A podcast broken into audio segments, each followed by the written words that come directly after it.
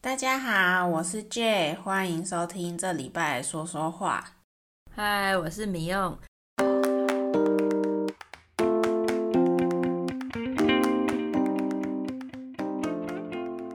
米用，我们节目最后每次都会跟大家说，去挑自己喜欢的话题来听。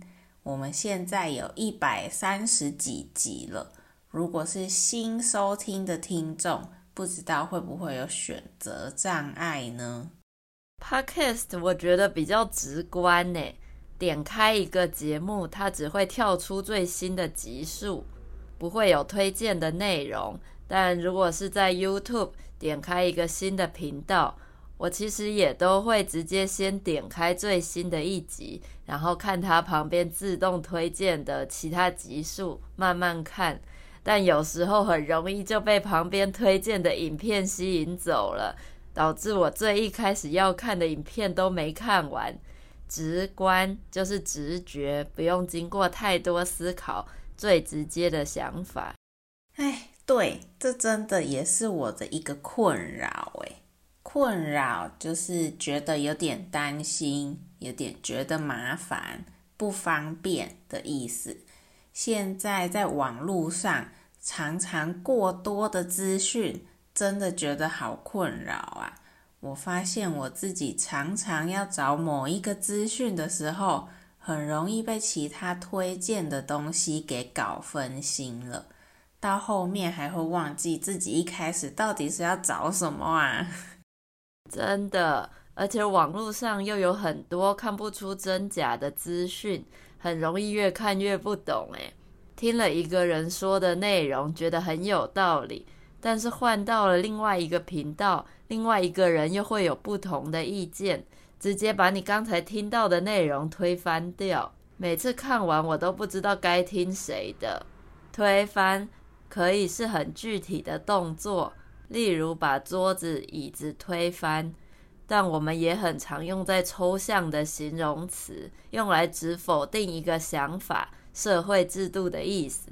例如，我们可以说，那个国家的人民终于忍受不了政府的打压，决定一起进行抗争来推翻政府。没错，没错。然后我也常常会觉得，花了时间看了一堆杂七杂八的讯息后，好像到最后也没真的学到什么，大部分也是看完就忘记了，因为是一个没有系统、没有整合过的讯息，所以很杂乱吧。杂七杂八就是在说什么东西都有，但是乱七八糟的，没有整理过的。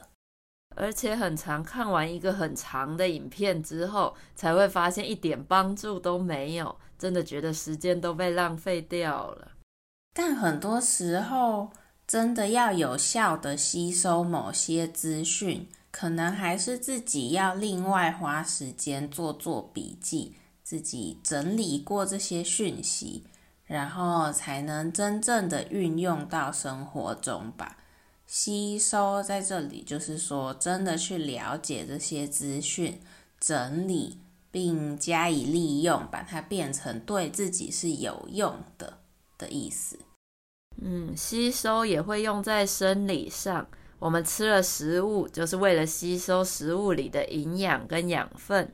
所以，当我们吃进去之后，身体就会开始消化这些食物，然后把它变成我们身体可以吸收的养分。对，那在想法上。头脑接收讯息上，我们一样可以用消化跟吸收。哎，但通常我们第一步要挑选哪个讯息来消化跟吸收，就很容易先在这些过多的选择中被卡住了。而且，尤其是当你要找一个你完全没经验、没概念的资讯的时候，真的会不知道要从哪里开始下手才好诶，因为你就是一个小白，每个人说的都会觉得很有道理。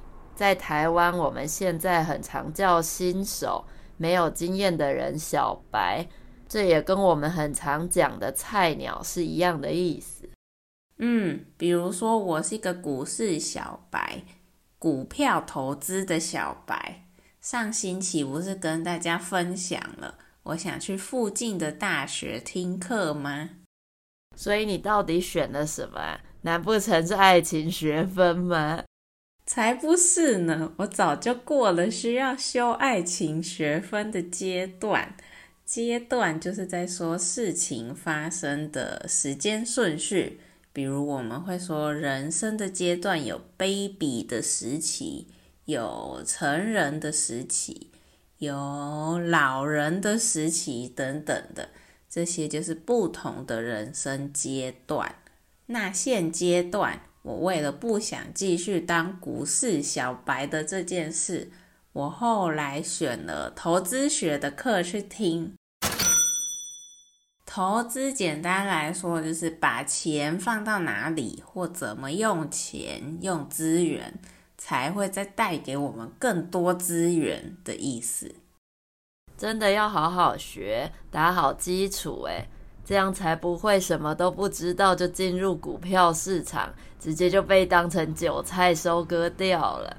在股票的用语里，很常会听到大家说被当韭菜。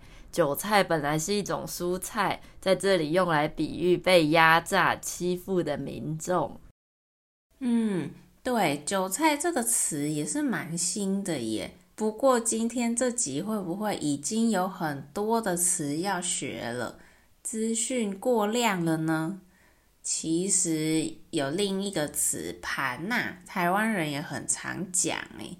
不过怕大家资讯过量，我们可能留到之后新的集数再来跟大家仔细的讲喽。如果你真的很想听的话，记得来留言告诉我们。嗯，好吧，那怕大家资讯量过大，今天就差不多聊到这里了哦。如果你喜欢说说话，欢迎在 Apple Podcast、Spotify 和 Google Podcast 都可以订阅和追踪我们，也要记得给我们五颗星星，并把我们推荐给你其他有在学习中文的朋友哦。说说话几乎每个礼拜都会有新的一集，大家要持续的收听哦。如果你喜欢我们的节目，也觉得说说话对你的中文学习有帮助的话，也可以到 Coffee 斗内给我们鼓励。Coffee 是可以用刷卡的喽。没错，现在斗内的方法也变得更多元啦。如果大家有固定收听我们的节目来练习中文的话，就可以考虑在 Coffee 上每个月给我们一点点的小额赞助，给我们支持哦。那我们就下礼拜再见啦，拜拜。下次见，拜拜。